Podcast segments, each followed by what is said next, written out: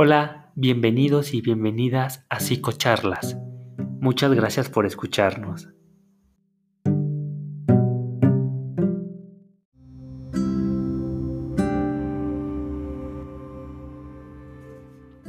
El día de hoy hablaremos de un tema de suma importancia, un tema que se debe visibilizar. Y como en el episodio de hoy queremos generar una conciencia sobre el autismo que también se le denomina trastorno del espectro autista, y este va a constituir un grupo de afecciones diversas que están relacionadas con el desarrollo del cerebro. Como se le conoce de la forma abreviada, el TA, que son los trastornos del espectro autista, son un grupo de afecciones diversas. Estas se van a caracterizar por algún grado de dificultad en la interacción social y la comunicación de la persona pero entre otras características que se puedan presentar son patrones atípicos de actividad y comportamiento. ¿A qué me refiero con esto? Bueno, hablamos de una dificultad para pasar de una actividad a otra, gran atención a los detalles y reacciones poco habituales a ciertas sensaciones. Las capacidades y necesidades que las personas con autismo varían y pueden evolucionar con el tiempo. Aunque algunas personas con autismo pueden vivir de manera independiente. Hay otras con discapacidades graves que necesitan constante atención y apoyo durante toda su vida. El autismo puede influir en la educación de las personas y también en las oportunidades que tienen en el área laboral. Y además impone exigencias a las familias que prestan atención y apoyo a las personas que tienen autismo. Las características del autismo se pueden detectar desde la primera infancia, pero a menudo el autismo se diagnostica hasta mucho más tarde. También es importante comentarles que las personas con autismo pueden presentar algunas afecciones comórbidas. Puede ser epilepsia, depresión, ansiedad, trastorno de déficit de atención e hiperactividad y también comportamientos problemáticos. Por ejemplo, que tengan dificultad para dormir o que se generen autolesiones. Pero, ¿cuáles son de manera puntual algunos signos frecuentes que tienen las personas con trastornos del espectro autista?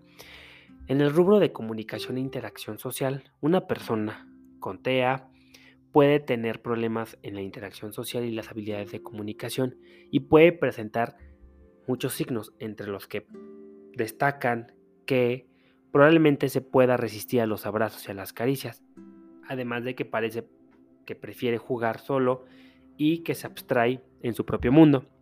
Las personas con TEA no suelen hacer contacto visual y carecen de expresión facial. Tampoco pueden mantener ni iniciar una conversación o tal vez la inicia solamente para pedir algo o nombrar elementos.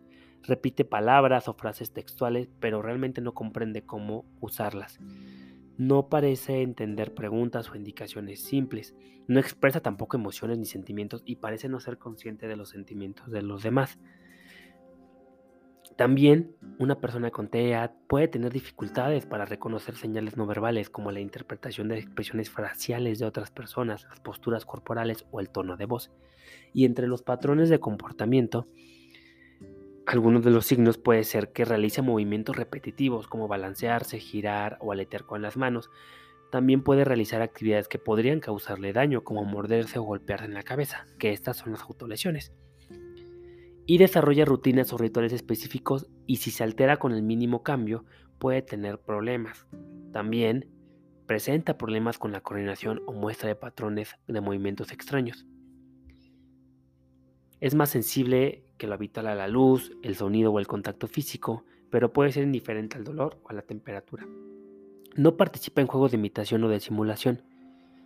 Y a, menudo que maduran las personas con TEA, sobre todo niños, pueden socializar con más personas y pueden mostrar menos alteraciones del comportamiento.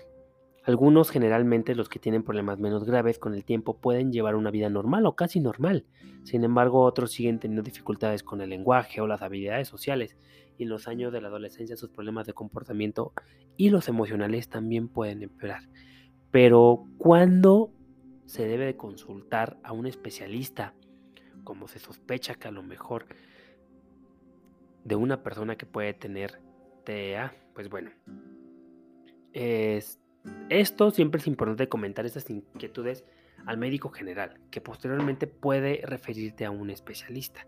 Los síntomas de estos trastornos también pueden estar vinculados con otros trastornos del desarrollo, cuando hablamos de niños, y los signos del trastorno del espectro autista normalmente aparecen en las primeras etapas de desarrollo, cuando se observan retrasos evidentes en las habilidades del lenguaje y las interacciones sociales. El especialista podría recomendar pruebas de desarrollo para determinar un posible retraso en las habilidades cognitivas del lenguaje y también las habilidades sociales. Una vez que se diagnostica con autismo, es importante que se le ofrezca a la persona, ya sea niño o adolescente, y también a la familia o a las personas involucradas en su cuidado, la información y los servicios pertinentes y la derivación a especialistas y ayudas a prácticas de acuerdo con las necesidades y preferencias con evolución de estas. Las necesidades de atención de salud con de las personas con autismo son complejas y requieren una serie de servicios integrados que abarcan la promoción de la salud, la atención y la rehabilitación. Además, es importante destacar que al igual que el resto de las demás personas, los individuos con autismo necesitan de servicios de salud accesibles para sus necesidades de atención a la salud, en particular los servicios de promoción, prevención y tratamiento de enfermedades agudas y crónicas. Pero, sin embargo, con el comparación al resto de la población, las personas con autismo tienen más necesidades de atención de salud desatendidas y son también más vulnerables en caso de una emergencia humanitaria. Por eso hay que comenzar a romper el estigma en relación al autismo. Las personas que tienen autismo y reciben la información y la ayuda pertinente de un especialista puede llevar una vida normal, siempre y cuando también tenga apoyo de la familia o de alguna persona cercana que pueda apoyar a esta persona en este proceso y en este trastorno que está viviendo.